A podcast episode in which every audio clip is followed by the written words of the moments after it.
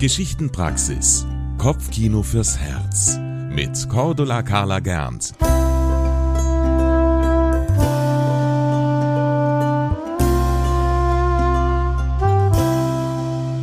Auf der Suche nach einer etwas anderen Weihnachtsgeschichte bin ich vor kurzem auf eine Erzählung gestoßen, die mir gut gefallen hat. Jutta Fellner-Pickel heißt die Dame, die sie sich ausgedacht hat. Und da habe ich kurzerhand bei ihr im schönen Chiemgau angerufen und sie gefragt, ob ich mir ihre Geschichte borgen darf und sie in meiner Weise weitererzählen kann. Ja, gern, hat Frau Fellner-Pickel gesagt und ich sage an dieser Stelle ein herzliches Dankeschön und nehme euch, liebe Hörerinnen und Hörer, nun mit in die Stille der heiligen Nacht. Die Geburt des Christuskindes stand kurz bevor. Und das bereitete den Engeln ziemliches Kopfzerbrechen. Sie mussten nämlich bei ihren Planungen sehr vorsichtig sein, damit die Menschen auf Erden nichts davon bemerkten. Schließlich sollte das Kind in aller Stille geboren werden und nicht einen Betrieb um sich haben, wie er in Nazareth auf dem Wochenmarkt herrschte. Bei der Innenausstattung des Stalles von Bethlehem gab es einige Probleme im Vorfeld, die dringend gelöst werden mussten. An der Futterraufe zum Beispiel hatte sich ein Brett gelockert. Das Stroh für das Krippenbett fühlte sich hart und unkomfortabel an. Das Heu duftete nicht gut genug und zu allem Überfluss fehlte in der Stalllaterne das Öl. Zudem gab es natürlich allerhand zu bedenken, was die Tiere betraf.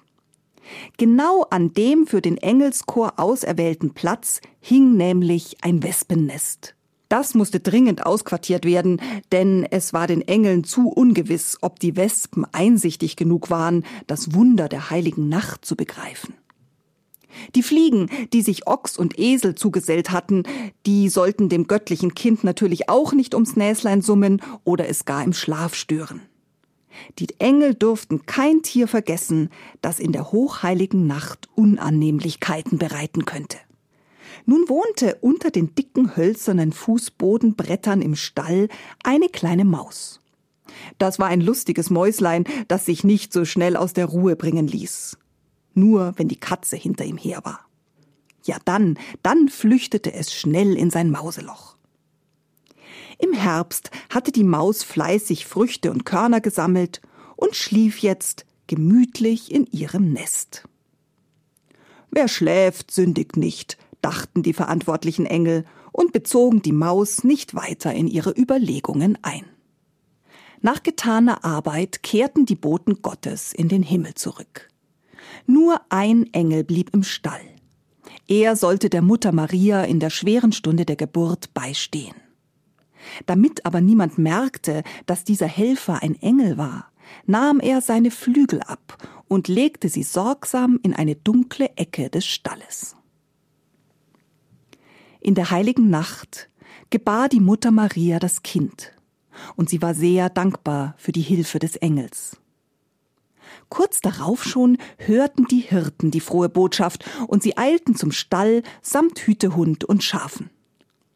Doch obwohl die Männer sich sehr bemühten, leise zu sein und sozusagen auf Zehenspitzen gingen, klangen ihre Schritte in den Stiefeln doch hart und der Bretterboden im Stall knarrte.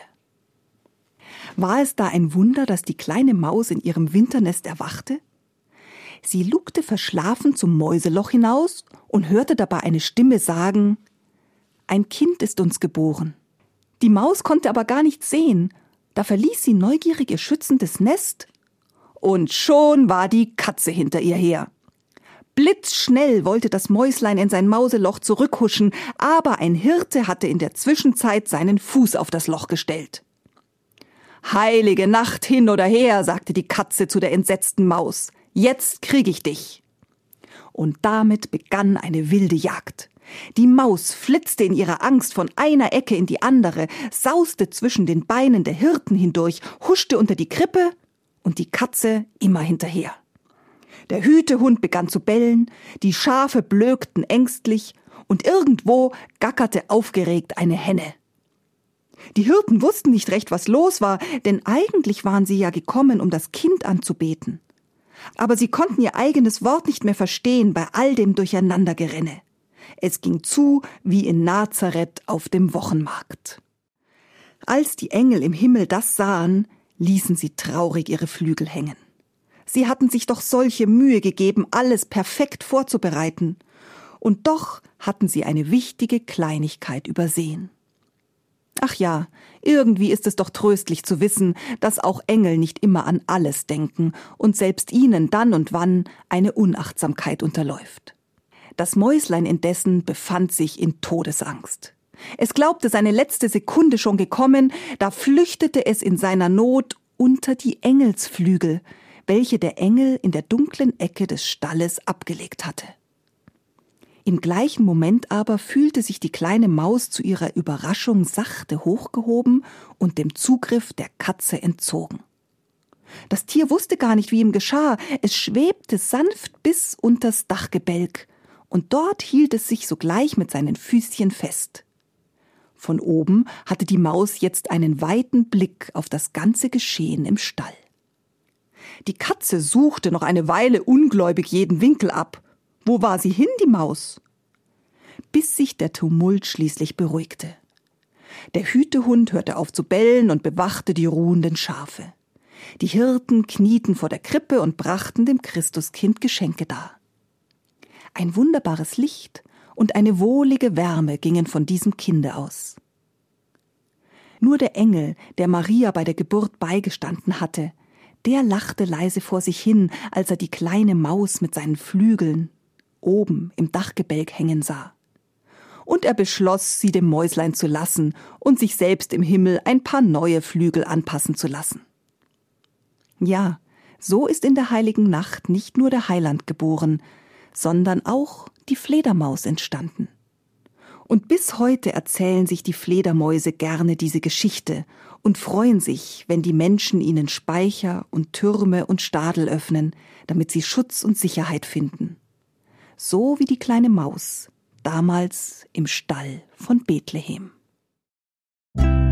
Das war eine weitere Folge der Geschichtenpraxis. Kopfkino fürs Herz mit Cordula Carla Gernt. Jeden Samstagmorgen neu im MKR, immer um 20 vor 8. Die Geschichtenpraxis ist eine Produktion des katholischen Medienhauses St. Michaelsbund. Wir machen auch Ihren Podcast.